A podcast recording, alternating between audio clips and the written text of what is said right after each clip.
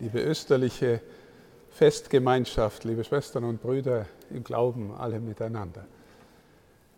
Jeder von Ihnen kennt den Unterschied zwischen der Zuschauerperspektive und der Teilnehmerperspektive. Wenn Sie im Fußballstadion sind, dann spielen die unten und Sie schauen zu. Meistens. Vielleicht sind ein paar Fußballer oder Fußballerinnen auch da.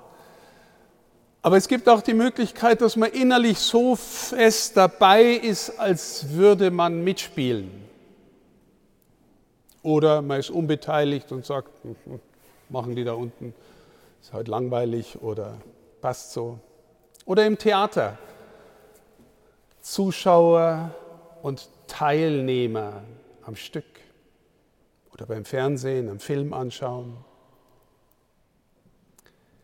Die Liturgie, die wir feiern, ist gefährdet, auch unterteilt zu werden in Zuschauer- und Teilnehmerperspektive. Die da vorn, die machen die Liturgie und wir sitzen da und schauen mal, wie, machen, wie sie es machen. Aber eigentlich, liebe Schwestern und Brüder, ist die Liturgie dafür da, dass wir uns alle mit hineinnehmen lassen. Und das mit hineinnehmen lassen hat wirklich einen tiefen Sinn. Die Lesungen, die wir gehört haben, erzählen eigentlich, und das will ich gleich noch ein bisschen deuten, von unserer Geschichte. Wenn unser schöner Chor dann singt, dann ist es gesungenes Gebet und es soll unser Gebet sein. Und oft singen wir ja auch alle miteinander. Wir sollen alle Teilnehmerinnen und Teilnehmer werden, und zwar in einem Stück, das der anglikanische Theologe N.T. Wright ein Stück Heilsgeschichte in fünf Akten nennt. Und liebe Schwestern und Brüder, ich sage Ihnen gleich, es ist die größte Geschichte, die die Menschheit je erlebt und gehört hat. Und Sie sind eingeladen, nicht nur zuzugucken, sondern teilzunehmen. Fünf Akte. Der erste Akt in der schönen Lesung von, von der Schöpfung am Anfang. Wir haben immer wieder rhythmisch gehört und Gott sah alles, was er gemacht hat und es war gut und es war sehr gut. Und das hebräische und griechische Wort, je nach Übersetzung, die wir haben, das, das Wort, das dafür gut steht, kann auch schön heißen. Alles war sehr gut und sehr schön. Und liebe Schwestern und Brüder, wir sind Geschöpfe. Jeder und jede von ihnen ist sehr schön und sehr gut. Das könnte man sagen, zumindest gut gemeint, oder? Weil wir merken ja, erster Akt Schöpfung, zweiter Akt Sündenfall. Irgendwas hat zu einer Funktionsstörung geführt und die Schrift in ihren großen Bildern erklärt es in der Form eines Ungehorsams gegenüber Gott. Der Mensch, der irgendwie die Schöpfung in die Vollendung führt, der eigentlich der Priester, der König, der Gärtner für die ganze Schöpfung sein soll, fällt raus aus der Nummer, aus dem Paradies und zieht irgendwie die Schöpfung mit sich.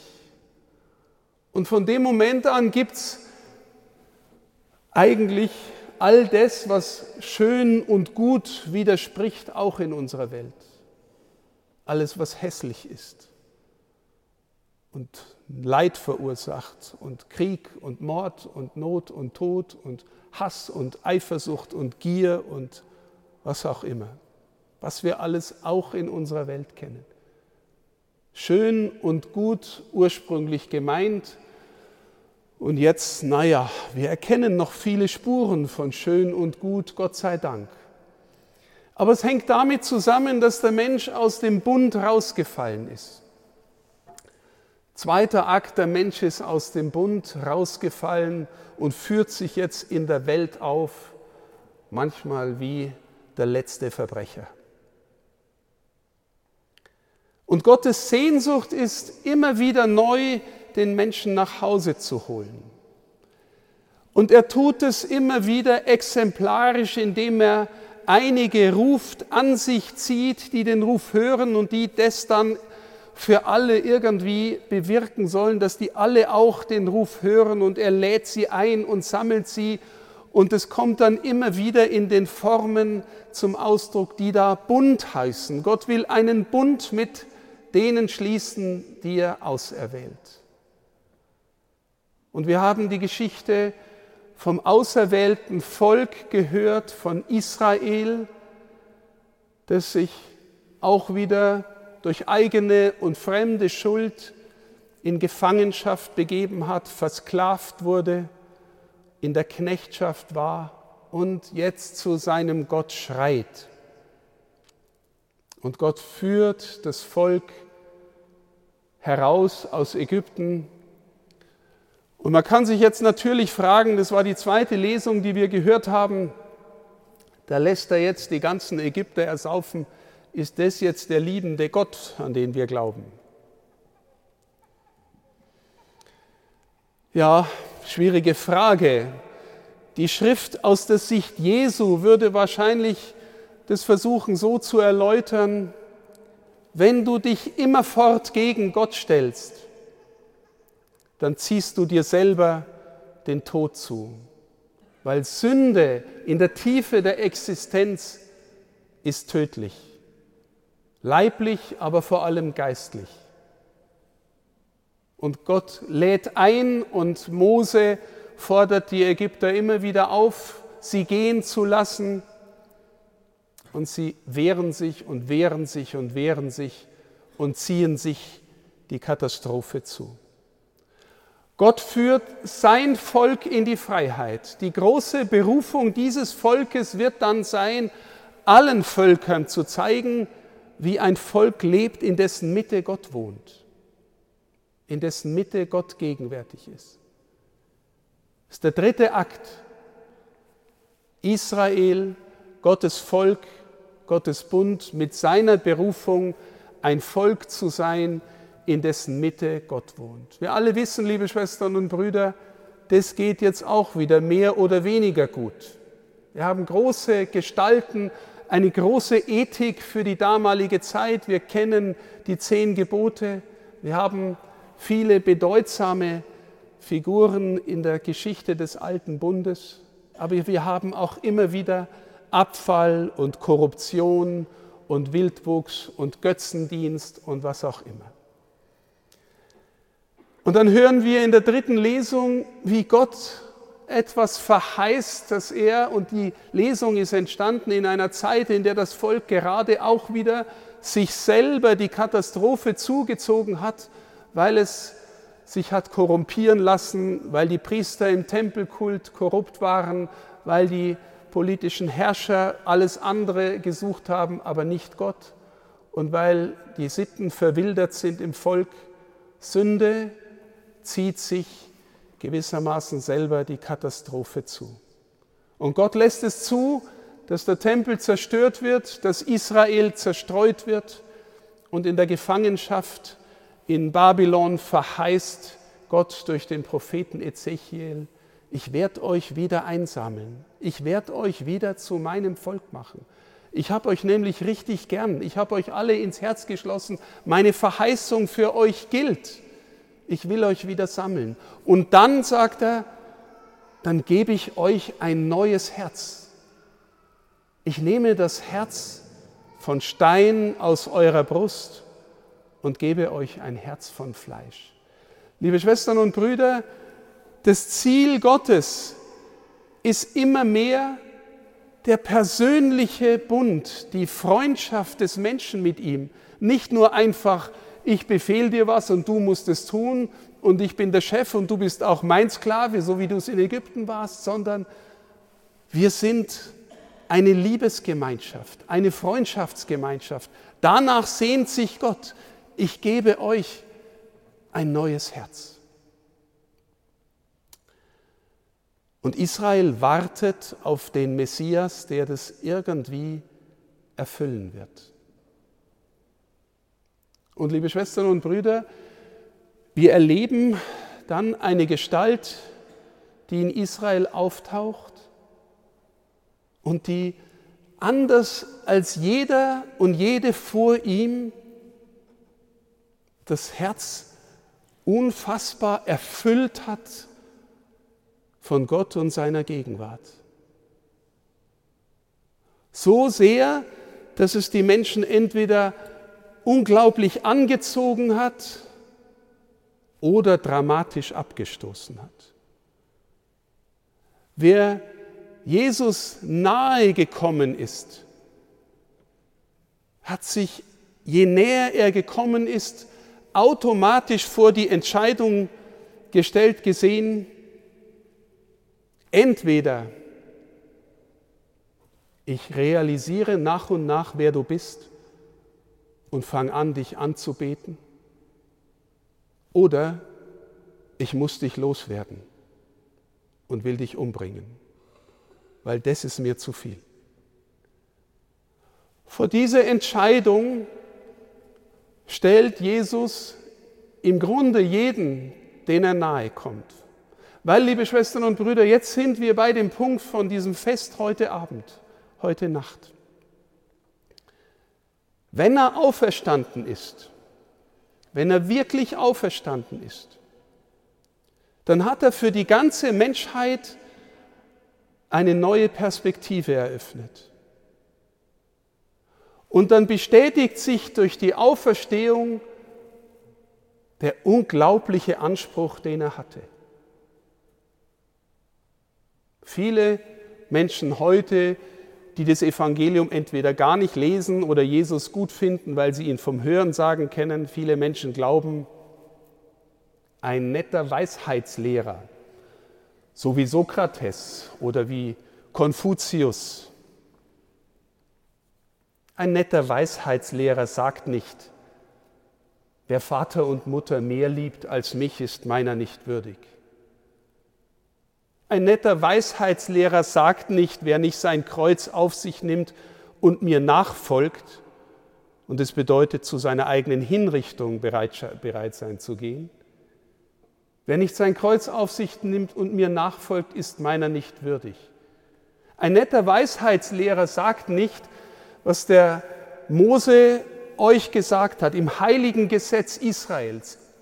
Ich sage euch, wer die Ehe bricht, soll so und so. Ich sage euch, wer eine Frau nur lüstern anschaut. Euch ist gesagt worden, du sollst nicht schwören. Ich sage euch, euer Ja sei ein Ja, euer Nein sei ein Nein. Er maßt sich an, das heiligste Gesetz Israels so auszulegen, als würde er der sein, der im Namen Gottes selber spricht. Er sagt, hier ist einer, der größer ist als der Tempel. Der Tempel, liebe Schwestern und Brüder, war der Ort, in dem Gott Wohnung genommen hat im Glauben Israels. Was ich sagen will, wenn er auferstanden ist, dann stimmt wahrscheinlich alles, was er gesagt hat. Dann stimmt dieser Anspruch, den er gehabt hat. Und dann stellt auch uns das immer wieder neu vor die Entscheidung. Wenn er nicht auferstanden ist, dann hören wir jetzt auf zu feiern. Dann ist das, was wir hier tun, fake. Dann ist dieses Gebäude ein Schaukasten, eine leere Fassade, dann ist die ganze Geschichte des Christentums ähm, Lüge. Alles, was wir glauben als Christinnen und Christen, baut darauf, dass Jesus auferstanden ist. Und wenn ich jetzt gesagt habe, ähm, manche denken, er ist wie Sokrates oder wie Konfuzius oder Platon,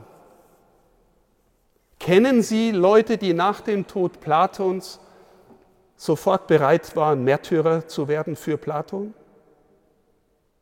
Kennen Sie Leute, die rausgegangen sind in die ganze Welt und gesagt haben, wir haben was erlebt, das muss ich jedem erzählen, der mir begegnet? Missionarisch? Liebe Schwestern und Brüder, Paulus schreibt im ersten Korintherbrief, das ist wahrscheinlich das früheste Zeugnis schriftlich der Auferstehung. Jesus erschien zuerst dem Kephas, dann den Zwölf, dann 500 Personen gleichzeitig, die meisten von ihnen sind noch am Leben.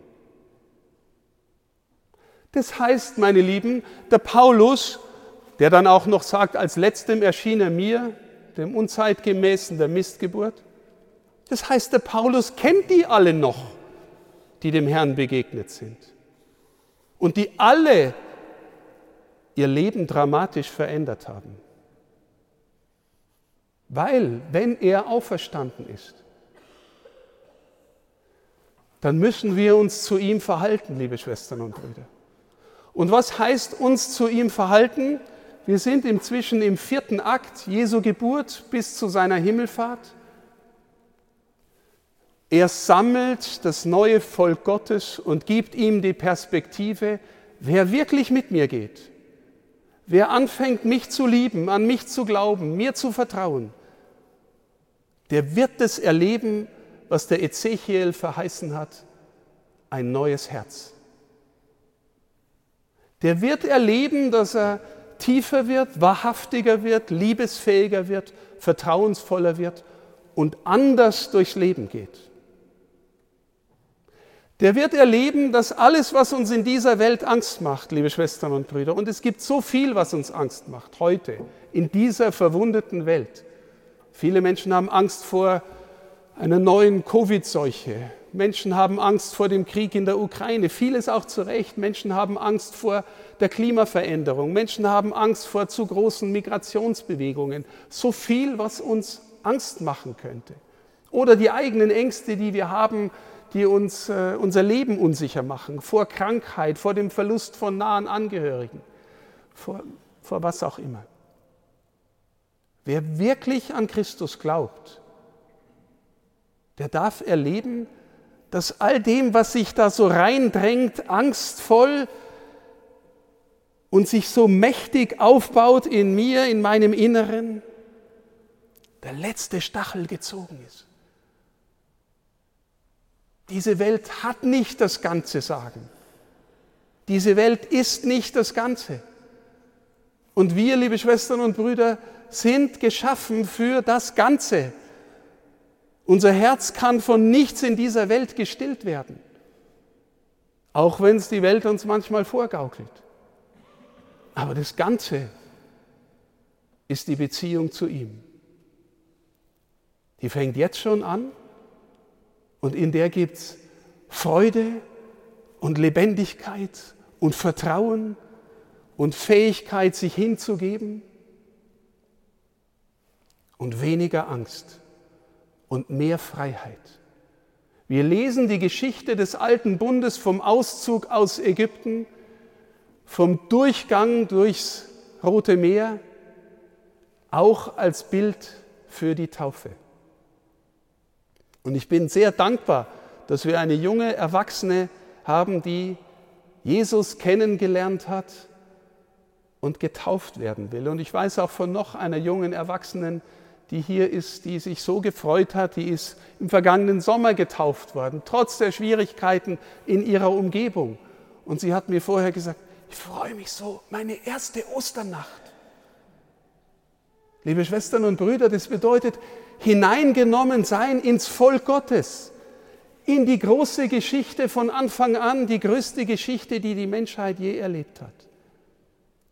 Die Geschichte, die dahin führt, dass die Tür aufgeht und wir verbunden werden mit einer größeren Wirklichkeit. Wir sind im vierten Akt. N.T. Wright hat gesagt, es gibt fünf. Der fünfte Akt ist die Vollendung, wenn er wiederkommt. Und wir, die Getauften, erwarten ihn. Und liebe Schwestern und Brüder, bis dahin singen wir das Halleluja und freuen uns hoffentlich, dass wir den kennen, der uns hineingeliebt hat in sein Volk und der mit uns dem Vater entgegengeht, weil wir alle von neuem seine Kinder geworden sind. Wir sind hier in der Teilnehmerperspektive. Wir gehen hoffentlich nicht aus dieser Osternacht raus und sagen, naja, das hat er gut gemacht und sie hat ganz gut gelesen und die Musik war diesmal auch ganz nett, aber jetzt gehen wir gleich Brotzeit machen. Sie können gleich Brotzeit machen gehen. Aber bitte gehen Sie hinaus und freuen sich, dass Sie Teilnehmer sind an der größten Geschichte, die die Menschheit je erlebt hat. Jesus lebt. Halleluja.